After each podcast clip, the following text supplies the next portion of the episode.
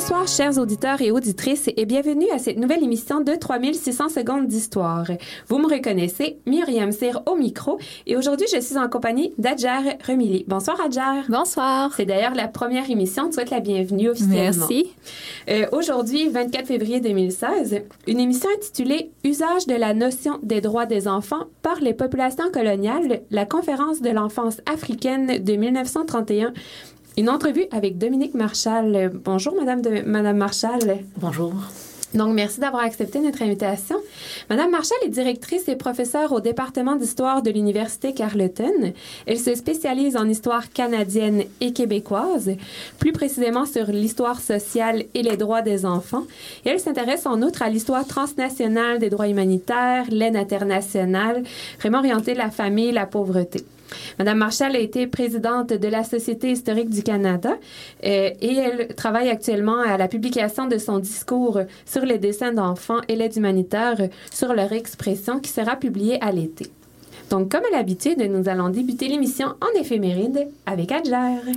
Oui, et donc pour rester dans le thème de l'enfance et au passage, pourquoi pas souligner la naissance de Wilhelm Grimm, je vous ai épargné mon allemand ici, euh, né un 24 février 1766, je vous propose aujourd'hui en éphéméride un regard sur les frères Grimm, ces deux frères allemands dont on connaît tous le nom et les contes, mais très peu les origines et les influences. Laissés dans la pauvreté à la mort de leur père en 1796, les frères Grimm eurent la chance, grâce aux relations de leur tante, de bénéficier d'une éducation en droit durant laquelle ils firent la connaissance des membres du cercle des romantiques de Heidelberg, pour qui ils furent collectionneurs d'écrits poétiques avant de diriger la bibliothèque privée de Jérôme Bonaparte, le frère du célèbre Napoléon. C'est en 1812 qu'ils publièrent leur premier recueil d'écrits intitulé Contes de l'enfance et du foyer. Les experts en littérature ont longtemps cru que ces contes leur provenaient de leurs nombreux voyages à travers le pays, alors qu'en fait il s'agissait de récits racontés par des aristocrates conteuses qu'ils recevaient dans leur propre demeure. Ces femmes étaient pour la plupart des descendantes de familles protestantes ayant fui la France à la suite de la révocation de l'édit de Nantes en 1685 sous Louis XIV. Par la tradition orale et par l'écrit, elles ont perpétué la mémoire des contes français de leurs aïeux dont se sont largement inspirés les Grimm. C'est ce qui explique d'ailleurs plusieurs ressemblances entre les contes de Charles Perrault, vous remarquerez par exemple le petit chaperon rouge, le chat botté ou même barbe bleue, et ceux des célèbres frères. Malgré cette influence de Perrault, il faut toutefois pas enlever euh, un grand mérite des frères Grimm à avoir entre autres su adapter un siècle de tradition française à un public germanique bourgeois et en plus d'avoir donné un sens moral et didactique à plus de 211 histoires. Donc c'était une très belle entrée en matière. Vous remarquerez que tout au long de l'émission, les chansons vont être en lien avec les enfants évidemment puisque c'est la thématique de notre émission. Donc pourquoi pas commencer avec Enrico Macias, Malheur à celui qui blesse un enfant.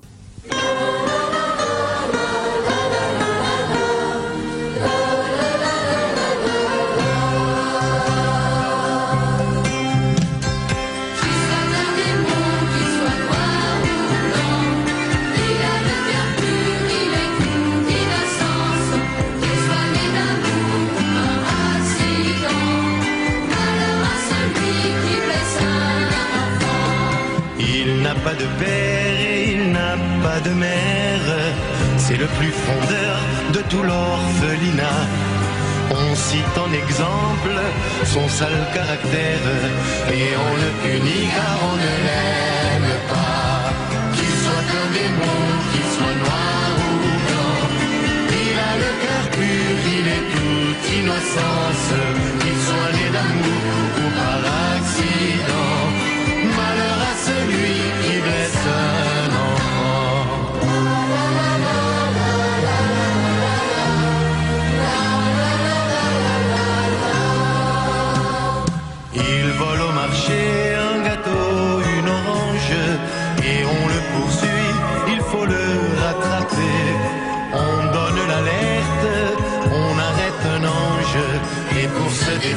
il se met à pleurer. Qu'il soit un démon, qu'il soit noir ou blanc, il a le cœur pur, il est toute innocence,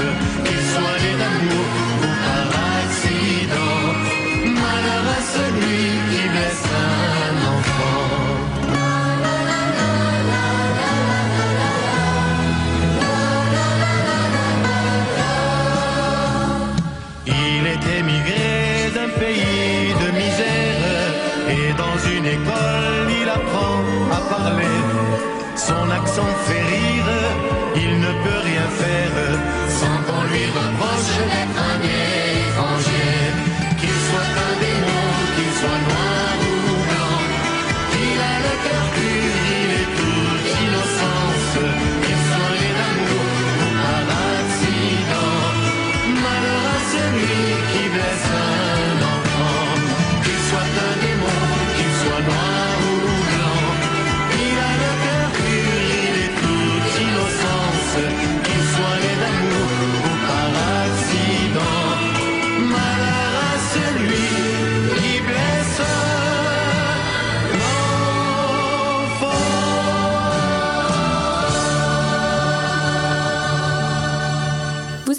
Sur les ondes de Chiz 94.3 à l'écoute de 3600 secondes d'histoire. Myriam, mon micro, et je vous rappelle que vous êtes en compagnie de Hadjar et de Madame Dominique Marchal pour une émission consacrée à la notion des droits de l'enfant. Donc, euh, Madame Marchal, on aime toujours demander à nos euh, invités euh, comment ils sont venus à, s'intéresser à leur champ spécifique et vous, donc, pourquoi vous avoir intéressé à l'histoire des droits de l'enfant, des enfants plutôt? Hum, J'avais commencé à m'intéresser à l'histoire du travail euh, à Montréal, en particulier à ce qui se passait au 19e siècle pendant l'industrialisation.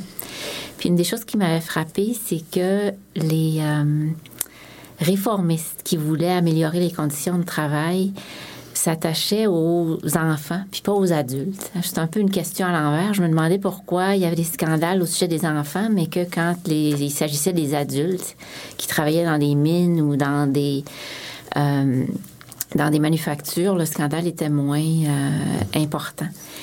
Alors, j'ai étudié les lois où on essayait de limiter l'embauche du travail, l'embauche des enfants. Puis, je me suis rendu compte qu'une des meilleures façons de le faire, c'est d'étudier les lois où on forçait les enfants à aller à l'école, parce que là, c'est la meilleure façon de les garder en dehors du travail. Et puis au Québec, ça a seulement commencé la fréquentation scolaire obligatoire euh, pendant la Seconde Guerre mondiale. Alors, ça avait rien à voir avec la notion de droit en particulier, mais plus j'ai étudié le début du 20e, parce que c'est là que vraiment on commençait à, à régulariser le travail des enfants, j'ai vu que les parents pauvres, les enfants pauvres utilisaient un langage où ils parlaient de leurs droits. Alors, le sujet s'est imposé parce que c'était vraiment la façon dont ils voyaient euh, la question du travail, leur droit à une scolarité, leur droit au bien-être, euh, et puis euh, le droit à une enfance euh, où les soucis économiques sont pas euh, trop présents. Et puis, euh, une fois que j'ai fini cette étude-là du travail des enfants, j'ai, je me suis rendu compte que les standards internationaux avaient beaucoup d'influence, que les gens qui étaient réformistes au Canada puis au Québec mentionnaient des, des traités ou des déclarations qui venaient d'ailleurs. Alors, j'ai suivi ces, euh, ces références-là pour trouver qu'il y avait même des Canadiens qui travaillaient à Genève, à la Société des Nations, euh, non seulement à, à essayer d'importer ces notions-là au Canada, mais aussi à euh, apporter du Canada des notions qui pensaient qu'on pourrait euh, diffuser à l'ensemble du monde. Alors, je suis passée d'une scène plus nationale ou provinciale à une scène internationale, mais j'ai toujours gardé... euh, euh, dans mes études, j'ai- jamais, je suis jamais complètement allée à Genève. J'ai toujours essayé de voir comment les notions, puis les pratiques, puis les définitions voyageaient de Genève au Canada, au Québec, à Montréal, puis euh, dans, en sens inverse. Et est-ce que vous considérez que c'est un champ marginal dans l'historiographie euh, québécoise ou même canadienne?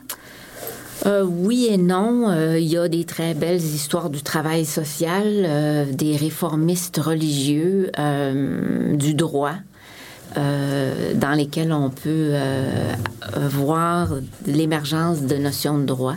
Puis tous les secteurs de la société qui se sont battus euh, pour que les droits des enfants soient euh, renforcée euh, avait été étudiée par des gens qui m'avaient enseigné. Alors, euh, moi, quand je suis arrivée, puis j'avais votre âge, mes professeurs faisaient l'étude des mouvements sociaux euh, chez les agriculteurs, chez les travailleurs, chez les femmes, ou alors des, des professions, le travail social, la médecine, puis aussi de l'Église. Alors, j'ai bénéficié de cette historiographie-là pour être capable, j'avais déjà ça qui était présent, je pouvais aller voir. Alors, j'ai été capable de faire une étude plus compréhensive de la convergence de préoccupations de groupes sociaux qui avaient été étudiés auparavant. Euh, mais la notion elle-même de l'histoire du droit, puis les flots transnationaux de valeurs, puis de standards, euh, dans un sens, c'était nouveau. Euh, mais dans un autre, ça ne l'était pas. Les gens, par exemple, qui ont fait l'histoire euh, du contrôle social, l'histoire de la délinquance juvénile, étaient assez avancés quand j'ai commencé. Le groupe d'histoire du contrôle social à l'UCAM, euh, Lionel Groux, le jeune Lionel Groux, il travaillait sur l'histoire du travail social. Des gens comme ça ont été très importants. Je pense qu'en ce moment, la, notion, le concept même d'histoire transnationale est très en vogue, mais peut-être que c'était là auparavant, mais on ne l'avait pas nommé de, cette façon-là. c'est peut-être pour ça que vous dites c'est pas, pas si nouveau. Là. Non, c'est pas nouveau, puis, euh, mais le fait de, de s'intéresser euh, au flot de relations, puis d'influences, puis de, des gens, euh, puis des méthodes, puis des renseignements euh, puis d'en faire un objet en soi, puis de vraiment euh, essayer de décrire les, transformations de ces flots-là, de leur nature, de leur structure. Ça, c'est assez nouveau, que ça devienne vraiment un objet d'attention, puis que tu commences à les comparer, puis à les, euh, à les décrire comme un objet en soi, pas juste comme une façon d'expliquer comment les droits des enfants ont changé, mais que ça devienne un objet en soi.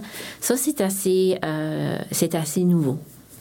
Puis, euh, justement, vous parliez de, la conférence de Genève. Est-ce que c'est à ce moment-là qu'on voit apparaître la notion de droit des, enfants? La notion de droit des enfants est à peu près aussi vieille que la notion de droit. Il y a toujours des, euh, des droits des parents, les droits des enfants, puis tout ça. Mais le fait que ça devient un droit international, puis que ça fait partie ça commence à faire partie de traités puis de déclarations internationales. Ça, c'est nouveau au moment de la Première Guerre mondiale. Euh, puis il y avait même des gens à l'époque euh, qui se demandaient pourquoi euh, des diplomates, pourquoi on devait s'intéresser aux droits des enfants. C'était des choses qu'ils pensaient qu'on devait, on devrait laisser aux législations locales ou nationales. Alors ça, c'est nouveau, puis ça vient du fait de, ça vient de plusieurs directions, mais du fait de que la guerre de 14-18 était une guerre où les euh, populations civiles étaient particulièrement touchées. Euh, puis qu'il y a eu des grands déplacements de population et puis qu'il y avait comme aujourd'hui euh, des enfants sans parents qui passaient d'un pays à l'autre ou qui étaient apatrides. Ça, ça a aidé à faire en sorte que la notion des droits des enfants arrive dans des scènes internationales, mais aussi ce qui se passait, c'est que le, début de ce qui devient l'État-providence après la Deuxième Guerre, des, législations pour empêcher la mortalité infantile, puis tout ça, dans plusieurs pays, convergent internationalement. Alors, des diplomates qui autrefois euh, auraient été juste d'anciens militaires ou euh, d'anciens euh, commerçants internationaux ou d'anciens intellectuels. Maintenant, dans la diplomatie à Genève, tu as des gens qui, dont les antécédents sont les lois du travail ou bien la mortalité infantile. Alors, ils deviennent des diplomates de la vraie diplomatie, mais ils ont ça en tête. Ça veut dire que leurs expériences nationale pour des meilleurs hôpitaux, des meilleures lois d'éducation, des meilleures lois du travail convergent à Genève aussi. Alors, il y a plusieurs raisons qui font que autour du tournant des années 20, euh, ça devient un objet euh, international d'attention. Puis là, c'est aussi porté par des, des ONG internationales. Tu sais, c'est l'apothéose des guides puis des scouts puis euh, c'est ça, c'est un mouvement international, des YMCA, euh, des, puis des mouvements de jeunes. Toutes ces choses-là convergent, puis font en sorte que le, droit des enfants et les droits des jeunes deviennent importants. Vous avez mentionné, entre autres, justement, euh, que c'est en sorte de réaction un peu aux Premières Guerres mondiales. Donc, est-ce que vous pensez que, en fait, est-ce que vous pensez que ça a plus de, ce phénomène-là a eu plus d'impact dans les régions qui ont justement été peut-être plus affectées par, par les conflits civils? Donc, je pense entre autres à l'Europe. Donc, c'est, ça serait où qu'on remarque le plus ce phénomène-là d'émergence de la? Euh, well, ça commence. euh, la notion elle-même, c'est une notion qui vient euh, de l'Ouest ou du Nord. C'est pas une notion euh, qui vient des pays du Sud ou des colonies. Ça, ça vient plus tard, puis c'est l'objet d'un article dont on va parler un peu plus tard, mais euh, dans les pays du Nord ou de l'Ouest, là, euh, oui, quand il y a un conflit, euh, l'idée de l'idée des, droits des enfants puis les droits là, vraiment fondamentaux le droit à, un minimum de bien-être devient plus important. Mais c'est pas seulement la guerre c'est aussi les famines qui suivent la guerre ou les grands déplacements. Fait que c'est la guerre mais les conséquences moins directes des conflits euh, militaires Hum, euh, Qu'est-ce que je voulais dire là-dessus? J'ai quelque chose d'autre que je voulais dire. Euh, mais même quand tu n'es pas dans un théâtre de guerre parce que tes soldats vont là-bas, ça devient très important. En fait, c'est une façon assez importante de mobiliser les populations civiles. Par exemple, pendant la Première Guerre mondiale jusqu'en 1917, les États-Unis font pas partie euh, du conflit officiellement, mais c'est vraiment euh, l'aide aux enfants belges qui mobilise la, plupart des femmes euh, puis des enfants américains quand ils s'intéressent au conflit puis qui veulent lever des fonds, comme ils peuvent pas lever des fonds pour des armées puis qui sont intéressés puis qui veulent faire quelque chose. Euh, la, notion d'aider des enfants euh, qui sont euh, aux prises avec la guerre ou des femmes puis des, des personnes plus vulnérables aux prises avec la guerre est très populaire auprès des populations qui sont pas en guerre, mais qui voient dans les journaux puis tout ça le fait qu'on est en guerre. L'autre chose qui est bien intéressante, c'est que euh, des pays comme la Suède puis la Suisse qui sont pas en guerre, qui sont neutres, euh, pour eux, c'est une façon de faire partie de la guerre. Parce que leur grand souci, d'une façon plus intéressée, c'est qu'au lendemain de la guerre, si ils sont pas dans les théâtres de la guerre, est-ce qu'ils vont avoir quelque chose à dire à, la table des négociations pour les traités d'après-guerre? Puis euh, pour les Suédois, c'est vraiment très important. Le mouvement de Save the Children euh, prend très vite là-bas à la fin de la guerre, en grande partie parce qu'il y a des diplomates très intéressés qui veulent être capables de s'asseoir à la table puis de dire quelque chose. Puis la même chose est vraie pour les Suisses puis la Croix-Rouge. Alors, euh, c'est pas seulement un rêve angélique d'un monde meilleur, c'est aussi une euh, façon très concrète d'avoir quelque chose à dire au moment des négociations d'après-guerre.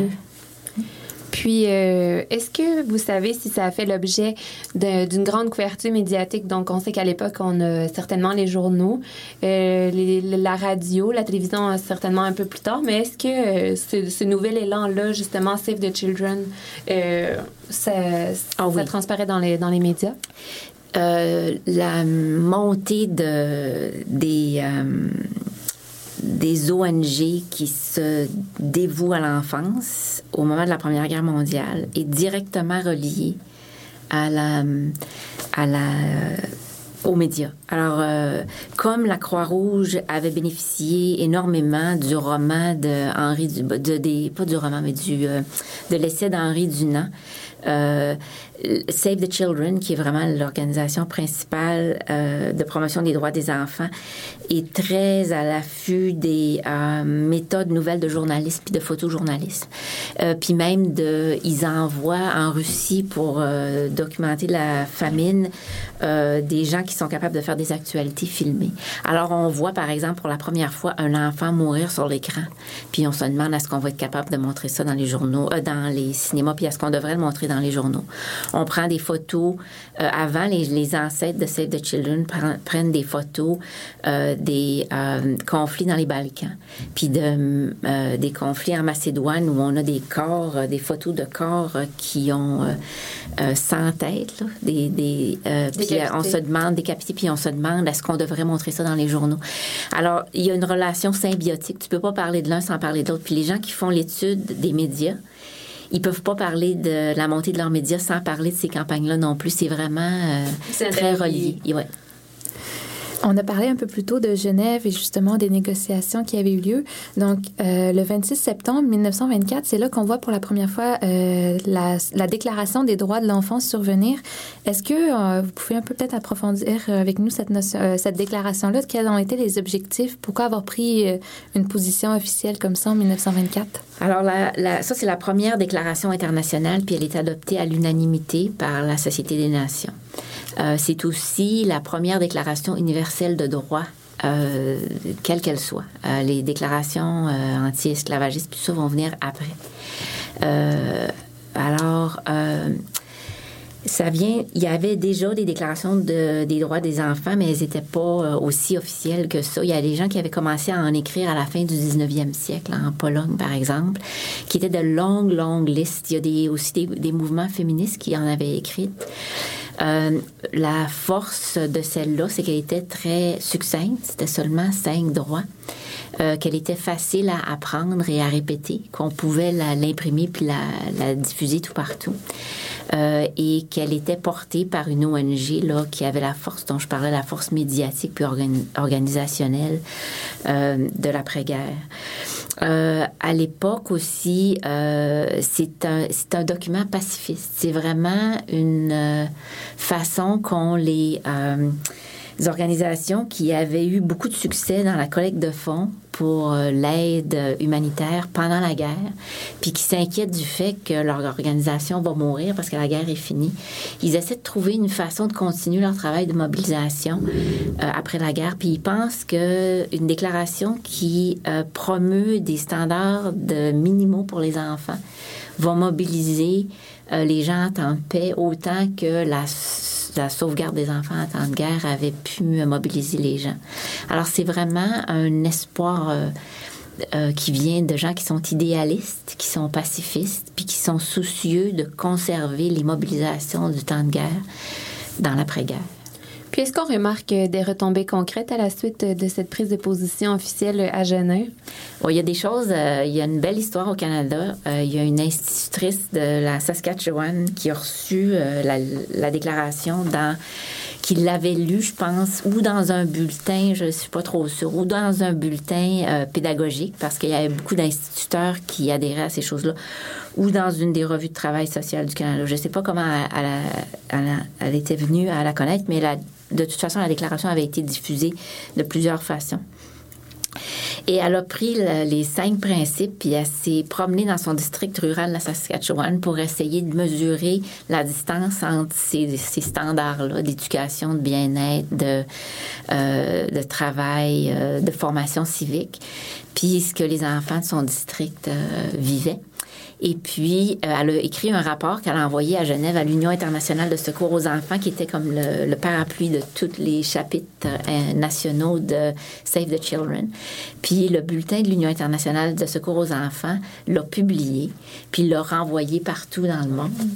Puis là, ça a créé un incident diplomatique euh, les, euh, au gouvernement du Canada, puis au gouvernement euh, de la Saskatchewan, qui a écrit au gouvernement du Canada, qui a écrit aux, aux diplomates de Genève, qui a forcé l'Union internationale de secours aux enfants à, à, à arrêter de diffuser parce qu'ils avaient des tirés à part. Non seulement il y avait le bulletin, mais il avait envoyé des tirés à part tout partout.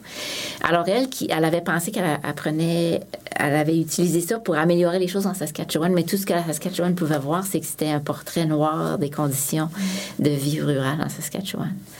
Euh, mais autrement, il y, a, eu, euh, ça a beaucoup aidé à la reconstruction. C'est ça qu'ils espéraient, que ce document-là les aiderait à leur travail de reconstruction dans les pays d'Europe centrale puis d'Europe de l'Est dévastée par la guerre. Puis euh, ils ont vraiment été capables de reconstruire des infrastructures euh, d'éducation puis de bien-être dans des pays qui avaient rien du tout, puis de faire un pont entre l'avant-guerre puis le moment où les nouveaux États créés à la suite de la fin de l'Empire austro-hongrois ont été capables eux-mêmes d'avoir des institutions publiques. Alors, la déclaration servait un peu de, de base pour leur action dans ces pays-là. On aura l'occasion d'en reparler prochainement. Donc, c'est ce qui, c'est ce qui clôt notre premier bloc sur l'origine du concept, si on veut dire, des droits des enfants euh, durant la période de la Première Guerre mondiale et durant euh, l'entre-deux-guerres. On s'en va tout de suite euh, en pause musicale avec Prendre un enfant par la main, cette fois la version de Yves Duteuil. Et ensuite, ce sera les pauses publicitaires.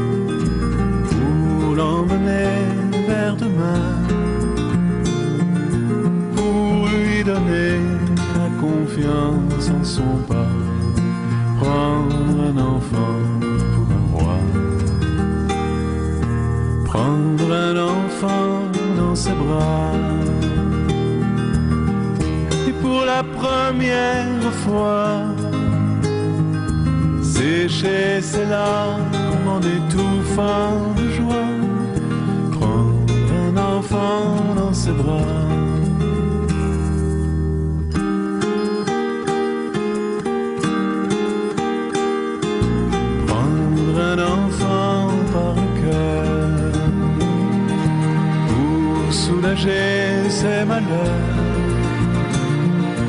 tout doucement, sans parler, sans pudeur, prendre un enfant sur son cœur, prendre un enfant dans ses bras, mais pour la première fois, verser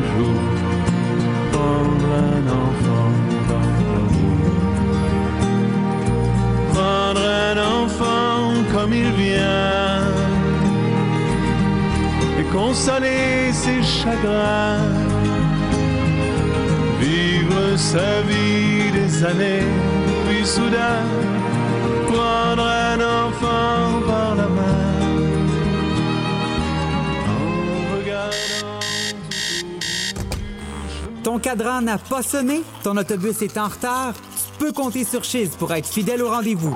Tous les matins, la descente du lit te livre ta dose d'actualité quotidienne. Réveille-toi avec une équipe dynamique et différente chaque jour de la semaine qui te dit tout ce que tu dois savoir pour bien débuter la journée.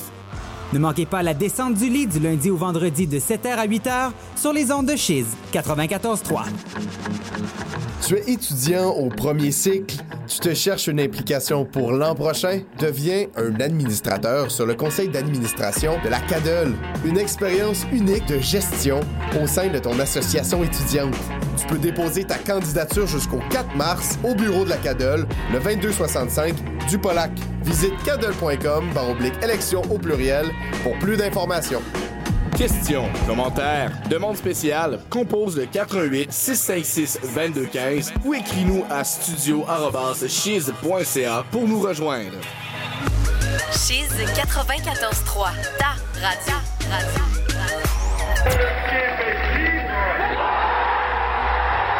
Если вы решите стать мусульманином, ante los yanquis, ante la burguesía y ante el imperialismo. I take pride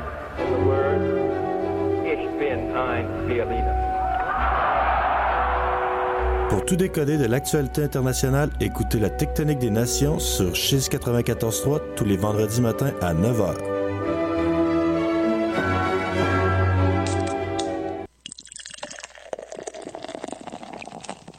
Tu aimes la bière? Tu aimes le jazz? Le Bureau de la vie étudiante et l'Allier vous convie à l'événement haut en couleur Jazz Brew.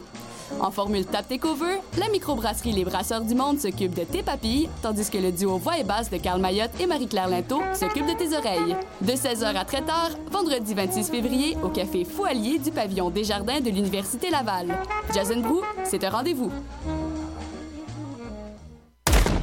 À l'anarchisme musical. Nous croyons que ce groupe est nettement sous l'influence de Satan dans sa musique, dans les paroles de sa musique, dans son maquillage, dans ses gestes, dans son nom et dans tout. Chiz 94.3. Vous êtes toujours sur les ondes de Chiz 94.3 à l'écoute de l'émission 3600 secondes d'histoire. Aujourd'hui, nous recevons Madame Dominique Marchal pour une émission consacrée aux droits des enfants.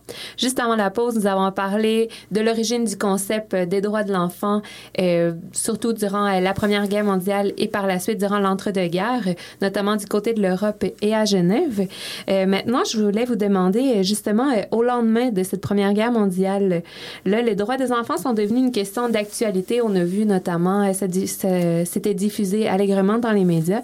Est-ce que les hommes politiques, là je parle d'hommes ici plus que de femmes, puisque c'était souvent eux qui étaient à la tête des gouvernements, euh, vont tirer profit de cette situation-là? Est-ce qu'on va se faire du capital politique euh, sur les enfants? Si je peux m'exprimer ainsi, là. Um, est-ce qu'on peut se faire du capital politique pour les enfants? Euh, Est-ce que ça devient un prétexte? Est-ce que ça devient un peu un slogan d'une campagne électorale, par exemple? Ou, euh... Pas vraiment. Euh, je pense que non, je me rappelle pas qu'il y a eu de campagne électorale là-dessus. Euh... Ça n'a pas été un argument, ça n'a pas été opportuniste d'utiliser un peu le sort ouais. des enfants pour euh, mousser sa propre popularité. Ouais, un peu plus tôt, je vous ai dit comment les diplomates qui étaient, faisaient pas partie de, la, de, pays qui n'étaient pas en guerre ont été capables d'utiliser ces notions-là pour euh, élever leur statut dans la diplomatie euh, euh, de la, diplomatie des diplomates. Alors, Hoover a fait ça aux États-Unis, les Suédois ont fait ça, les, les Suisses ont fait ça. de retour après la guerre, de, de, retour sur la scène domestique, les, les scandales dans les médias euh, au sujet du travail euh, sont souvent résolus de cette façon. Alors, ce qui se passe, c'est que, on, par exemple, il y a des, des, des, mouvements politiques plus à gauche ou plus, plus progressistes qui, euh, qui critiquent des conditions générales euh, de pauvreté, par exemple. Puis là, ce qui se passe, c'est que très souvent, ça c'est l'aspect la, cynique des droits des enfants, les politiciens qui sont en place, puis qui sont plus à droite, vont régler le problème juste pour les enfants. Alors, ils vont dire, euh, bon, les mines sont dangereuses, alors on va sortir les enfants des mines. Les, euh, les manufactures de coton sont dangereuses, on va sortir les enfants, ils vont pas être capables de faire du travail pendant la nuit. Alors, ce qu'on fait, c'est qu'on garantit des droits aux enfants, au fond, pour pas les garantir aux adultes. Puis là, la, la fiction derrière ça, c'est que euh, on donne des, une égalité de départ aux citoyens. Euh, mais pas une égalité de résultats. Ça, c'est le monde libéral. On n'est pas dans un monde socialiste ou communiste. Alors, tout le monde a une égalité de départ, puis là, les gens doivent se débrouiller avec ce qu'ils ont. Mais c'est une fiction parce que quelques droits des enfants, comme donné euh, un peu plus tard, un droit aux allocations familiales. Ça, c'est le premier programme universel euh, sociale au Canada. Pourquoi on donne des allocations familiales, par exemple, puis pas euh, un revenu minimum garanti?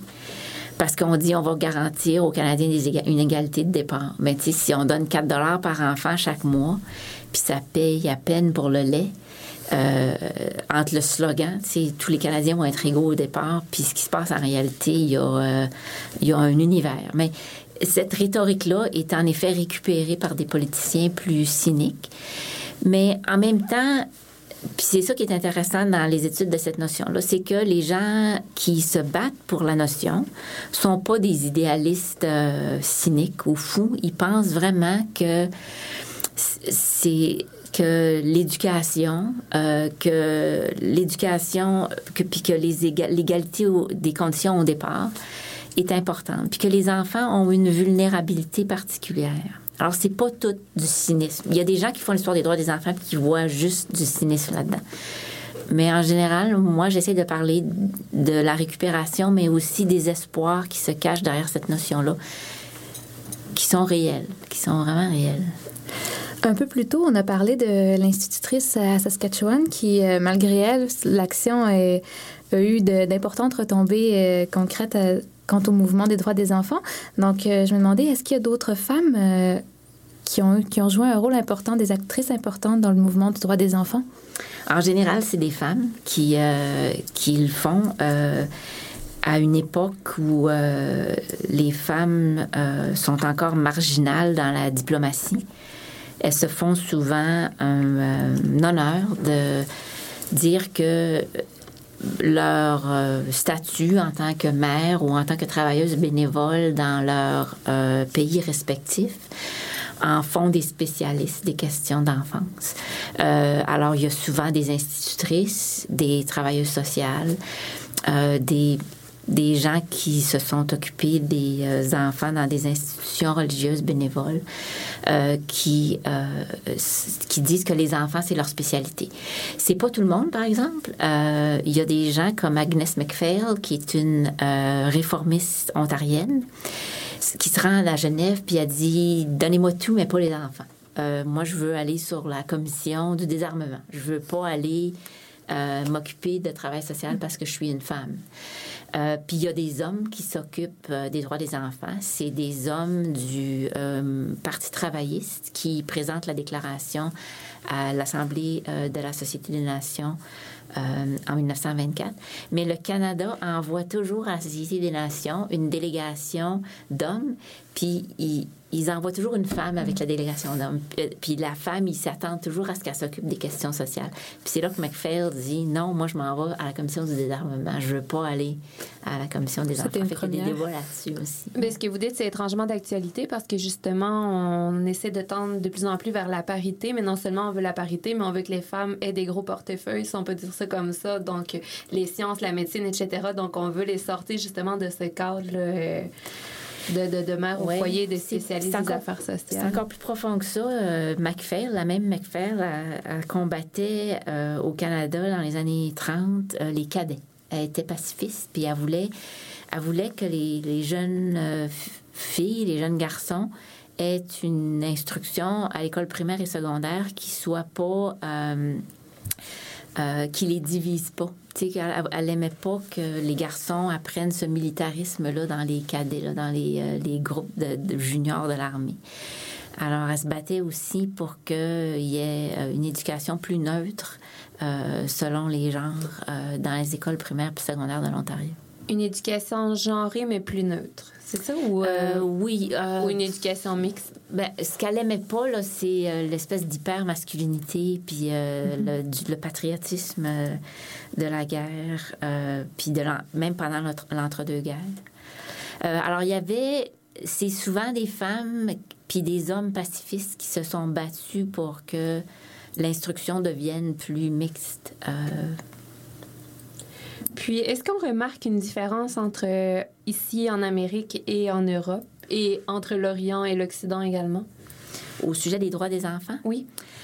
Euh, well, il y avait des... euh, entre l'Europe et le, l'Amérique, à l'époque, euh, il y avait euh, y avait toutes sortes de préjugés. Moi, en tout cas, à l'époque, on comprenait qu'il y avait des différences. Les Canadiens puis les Américaines qui se rendaient à Genève, même si les Américains n'étaient pas dans la Société des Nations, ils faisaient partie de la commission sociale de la société, puis ils travaillaient ensemble. Leurs, leurs organismes de travail social étaient américains et canadiens. Puis quand ils allaient à Genève, ils parlaient toujours du vieux monde puis du nouveau monde. Nous autres, on est les nouveaux, puis on arrive avec des notions nouvelles. Puis en partie, les notions nouvelles, c'était toute euh, la notion du placement des enfants au lieu de l'institutionnalisation des enfants. Alors, ils étaient contre les orphelinats, les écoles de réforme, puis tout ça. Ils pensaient que c'est dans les familles que les enfants qui étaient en difficulté trouveraient... euh, un environnement qui les aiderait à, euh, à se développer d'une façon euh, adéquate. Alors ça, là, la campagne contre les institutions, c'était bien important. Mais au Canada, c'est intéressant parce que les catholiques étaient pour les institutions. Alors, il y avait un combat domestique au Canada. Euh, les réformistes qui s'en allaient à Genève considéraient les catholiques du Canada comme faisant partie du vieux monde et puis euh, avaient beaucoup de préjugés à leur égard. Alors, quand les Canadiens s'en allaient à Genève, ils se divisaient entre catholiques puis protestants, puis ils faisaient des alliances avec les catholiques européens. Puis les protestants européens, fait a toutes sortes de trucs qui se, qui, euh, qui s'entrecoupent. Euh, mais euh, c'est bien intéressant tout ça. Ça devient compliqué très vite. Georges-Henri Lévesque, votre Georges-Henri Lévesque de l'Université Laval, un des euh, une des grandes figures du travail social progressiste, lui était pour le placement des enfants. Fait qu'il était un catholique réformiste plus proche des gens qui critiquaient les catholiques à l'intérieur du Canada. Puis quand il s'en va à Genève, parce qu'il va à Genève, il parle aux, aux- il parle, il parle pas aux catholiques ou moins aux catholiques, puis plus aux protestants, puis aux Canadiens réformistes. Puis là, tu peux aller encore plus loin. Maintenant, il y a beaucoup de gens qui critiquent euh, le placement des enfants, puis qui veulent des institutions progressistes parce qu'ils pensent que le placement, parce que ça coûte moins cher, c'est une façon de se décharger de responsabilités importantes. Alors, il y a des mouvements, par exemple, au Danemark, de réinstitutionnalisation des enfants, mais dans des institutions qui n'ont rien à voir avec les orphelinats d'antan. Alors, vous parlez de placement, là, c'est en famille de- En famille d'accueil. OK. Toute l'idée de famille d'accueil, ça, c'était vraiment ce qui divisait les Américains puis les Européens à l'époque.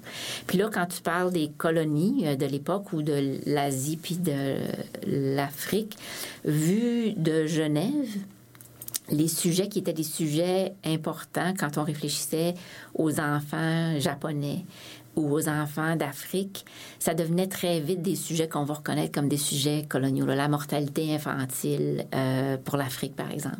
Ou bien euh, les filles dont on bandait les pieds au Japon.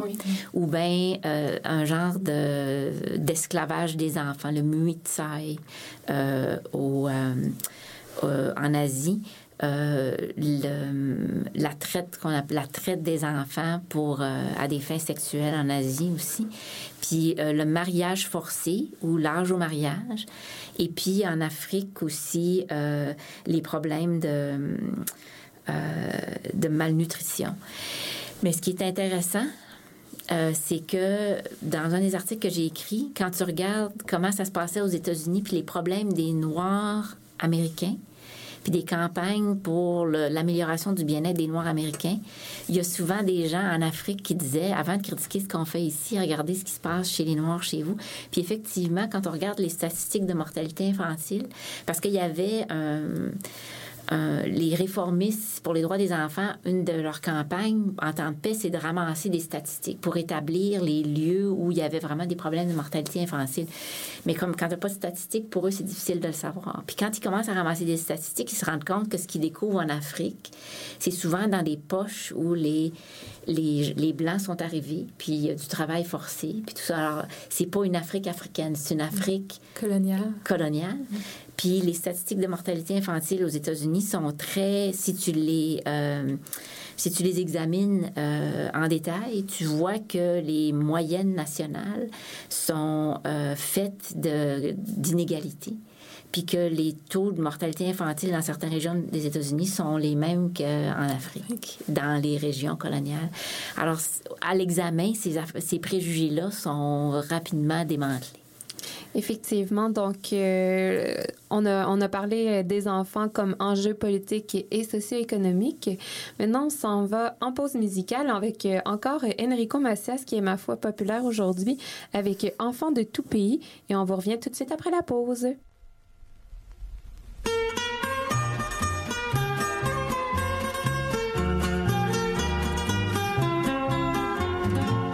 Enfants de tout mains, meurtri, semez l'amour et puis donnez la vie. Enfants de tout pays et de toutes couleurs, vous avez dans le cœur notre bonheur. C'est dans vos mains que demain notre terre sera confiée pour sortir de la nuit. Et notre espoir de revoir la lumière est dans vos yeux qui s'éveillent à la vie. Séchez vos larmes, jetez vos armes, faites du monde un paradis. Enfants de tout pays, tendez vos mains, puis semez l'amour et puis donnez la vie. Enfants de tout pays et de tout peuple, vous avez dans le cœur notre bonheur. Il faut penser au passé de nos pères et aux promesses n'ont jamais tenu. La vérité, c'est d'aimer sans frontières. Vous êtes toujours sur les ondes de Chiz 94.3 à l'écoute de 3600 secondes d'histoire. Myriam au micro en compagnie de Hadjar et de Madame Dominique Marchal pour une émission sur la notion des droits des enfants, euh, notamment par les populations coloniales. Et maintenant, nous allons euh, nous intéresser plus particulièrement à la conférence de l'enfance africaine, euh, un regard sur l'enfant d'ailleurs. Et puis, donc, cette conférence se tient euh, à Genève au mois de juin 1931. Elle est organisée par l'Union internationale de secours aux enfants. Quel est le but de cette rencontre et qui sont les invités? Euh, L'Union internationale de secours aux enfants, c'est l'organisme parapluie pour toutes les branches du Save the Children Fund qui avait commencé euh, au Royaume-Uni, mais qui s'était vite répandu en Suède, en Suisse, aux États-Unis, au Canada, puis tout ça. Alors, en, à la fin de la guerre, euh, Save the Children, ce qu'il faisait, c'est vraiment envoyer de la nourriture puis des services euh, dans les pays dévastés par la guerre. Alors, il commence par les, enfants qui vraiment souffrent de malnutrition à Vienne. Puis après ça, ils s'en vont euh, dans tous les pays qui sont en reconstruction. Ils accompagnent les Quakers, la Croix-Rouge, puis tout ça. Ils travaillent pas tout seuls. Puis finalement, ils vont en Russie pendant une famine qui est pas directement reliée à la guerre. Puis, euh, alors une fois que ça c'est fini, ils s'occupent d'aider à reconstruire des États, vraiment des États-providence, ou en tout cas des États sociaux, euh, en particulier euh, en Europe centrale puis en Europe de l'Est. Alors, ils ont des, euh, des chapitres chez les Serbes, ils vont en Grèce, ils vont euh, chez les Tchèques, chez les Slovaques, en Pologne, puis tout ça.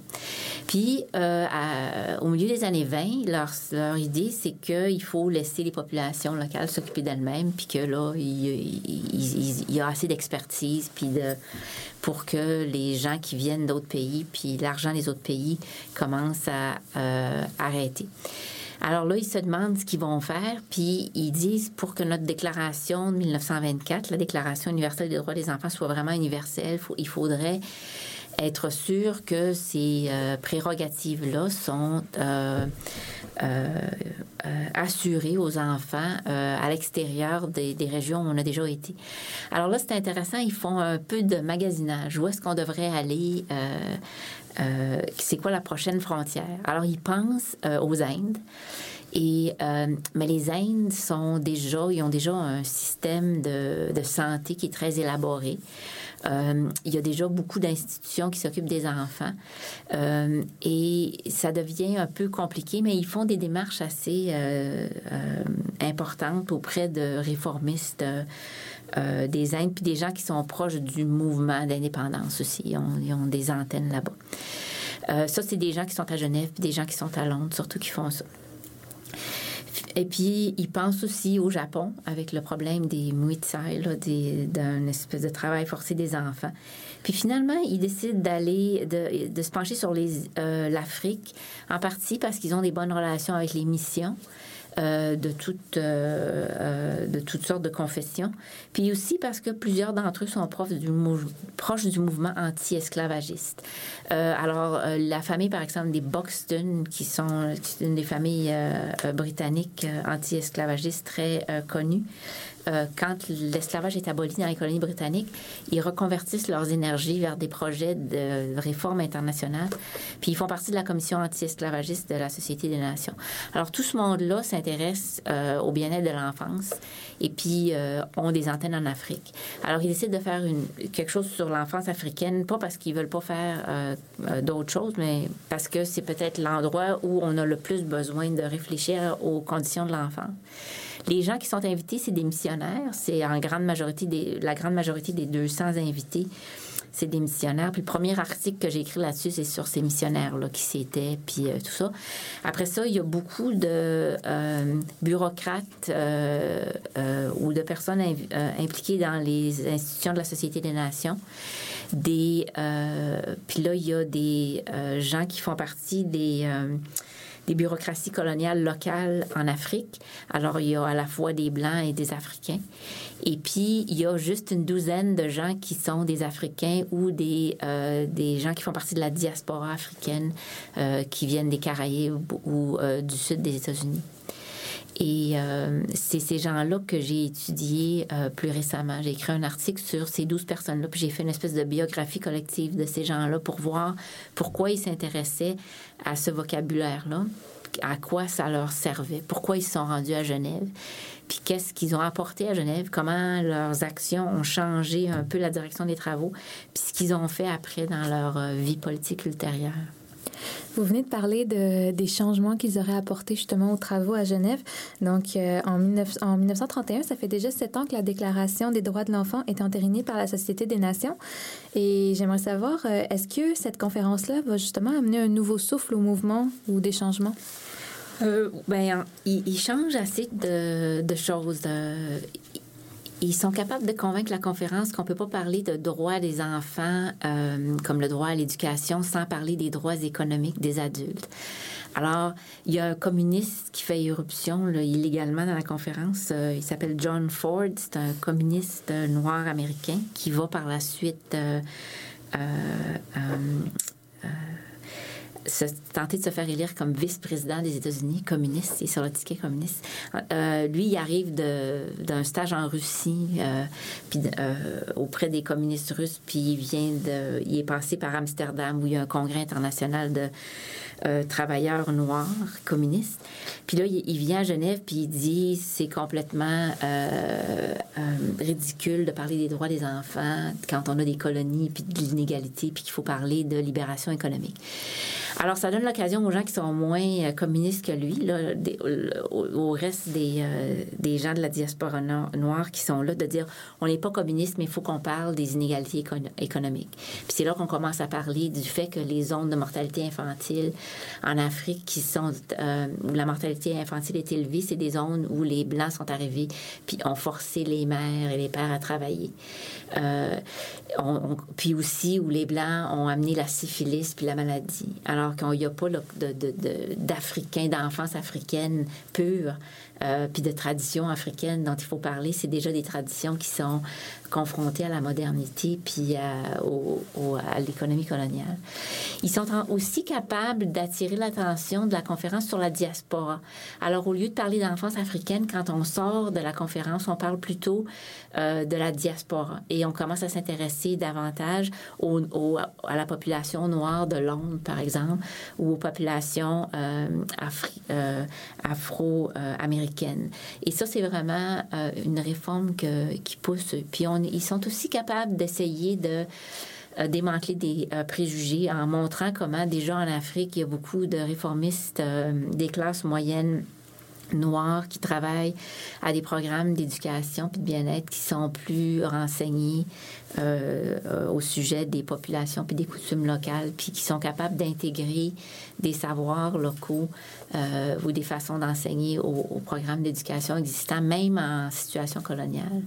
Puis ils sont aussi très soucieux de dire que pour eux, la guerre, la Première Guerre mondiale, parce que c'est encore ça qu'on a en tête quand on parle des droits des enfants, c'est pas euh, des questions de reconstruction, puis tout ça. Eux, leurs familles ont été déplacées par la guerre ou, ou leurs familles ont été forcées à travailler pour les armées coloniales dans les théâtres de guerre en Afrique ou en Europe d'une façon qui approche l'esclavage. Ils ont été traités comme des bêtes de somme euh, partout en Afrique. Alors, pour eux, la, la Première Guerre mondiale, c'est pas la Première Guerre mondiale des armées, euh, des armées du Nord.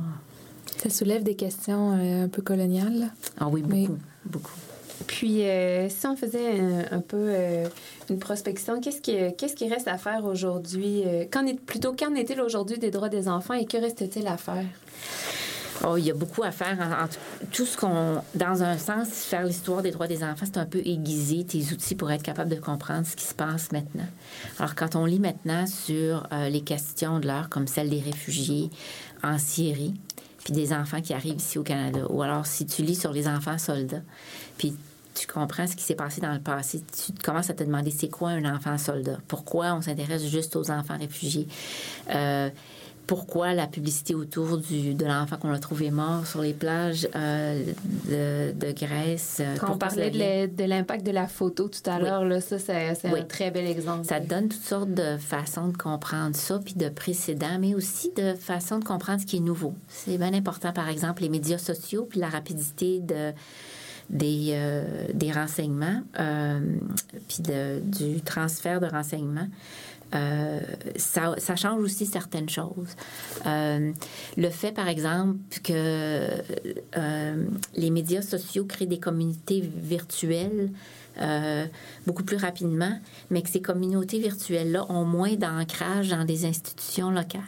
Ça pose d'autres questions sur les mobilisations sociales. C'est assez différent de ce qui se passait à l'époque. C'est plus difficile, en un sens, de convertir des campagnes de médias sociaux en, actions concrètes sur des législations locales parce que c'est des, des communautés qui sont vraiment, je pourrais dire, encore plus virtuelles qu'auparavant. Euh, alors, il y a des problèmes nouveaux des problèmes anciens. Euh, euh, sur la question, par exemple, des, des, des, enfants soldats, qui n'était pas un problème à l'époque. Pourquoi une question devient importante? Les enfants soldats depuis 20 ans, pourquoi on s'intéresse à ça? Il y en avait des enfants soldats, mais on les, on les appelait pas comme ça. Puis on posait pas la question comme ça. Puis pourquoi les conventions sur les anciens, les enfants soldats sont différentes selon que c'est des enfants qui font partie des guérillas ou qui font partie des armées nationales? Puis d'où ça vient tout ça, puis le genre d'inégalité que ça crée? Euh, c'est des questions très très actuelles. Oui, c'est vraiment des pistes de réflexion euh, intéressantes. Malheureusement, c'est tout le temps que nous avions aujourd'hui. Merci beaucoup, Madame Marshall, d'avoir euh, accepté notre invitation. En terminant, on parlait euh, hors d'onde d'un site web, si je ne m'abuse, qui avait été lancé. Est-ce que vous voulez nous en, dire un peu plus? Oui, on vient de lancer ça hier. En fait, on, l'a élaboré l'année dernière, mais le lancement officiel, c'était hier. L'adresse, c'est c'est une adresse en anglais aidhistory.ca. Euh, Puis c'est l'adresse du réseau canadien d'histoire humanitaire. euh, où il y a à peu près maintenant 75 personnes qui s'intéressent à l'histoire de l'aide humanitaire au Canada. Euh, des gens, c'est pas nécessairement l'aide humanitaire canadienne, par exemple, c'est des gens qui travaillent euh, sur la photographie humanitaire en Afrique, euh, mais qui travaillent au Canada, ou alors des gens en Irlande qui s'intéressent à l'aide humanitaire canadienne. C'est toutes sortes de personnes. Puis chaque année, on a eu depuis trois ans un atelier. Euh, on a cette, com- cette communauté virtuelle qui existe depuis avant le site, mais là, on a un vrai site avec un blog, puis euh, des bibliographies, puis des plans de cours, puis des listes de membres avec des intérêts communs, un calendrier d'activités euh, qui inclut certains de vos collègues à Laval. Euh, puis c'est un peu pour ça que je suis venue aujourd'hui, parce que à l'invitation de gens qui font partie de ce réseau-là. Mais je vous remercie beaucoup en terminant euh, l'hymne officiel des droits de l'enfant et nous vous souhaitons une très belle semaine. Au revoir.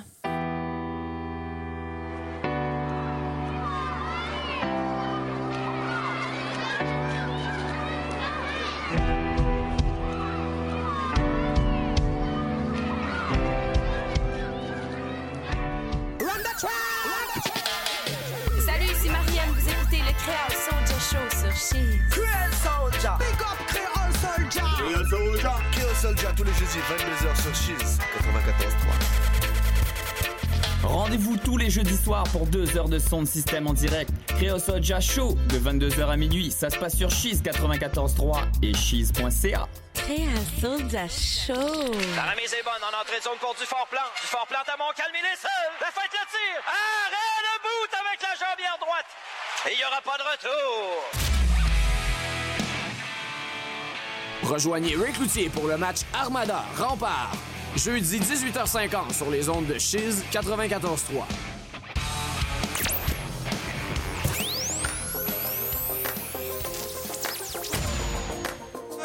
Chiz 94.3, Impact Campus, le Café Foualier et la microbrasserie Farnham sont fiers de vous présenter la Micro, une bière blanche et légère aux arômes fruités qui sera bien accompagner vos pauses et vos soirées. La Micro, disponible exclusivement au Café Foualier dans le pavillon des jardins de l'Université Laval. Chérie, j'arrive, c'est le show culturel du retour à la maison le plus hot en ville. Avec une brochette de chroniqueurs originaux et pertinents qui vous parlent de musique, de théâtre, de danse, d'histoire, de littérature, avec moi-même, Émilie Rio à la barre de l'émission. Pas question de s'ennuyer une seule seconde. Le mercredi, Chérie débarque sur la scène de la Ninkasi du Faubourg au 811 rue Saint-Jean avec des concours et des prestations acoustiques pour 90 minutes d'extase devant public. Entre 16h et 17h30, c'est sur Chiz 94.3 que ça se passe. La boîte à bière. Plus de 650 bières de microbrasserie de partout au Québec.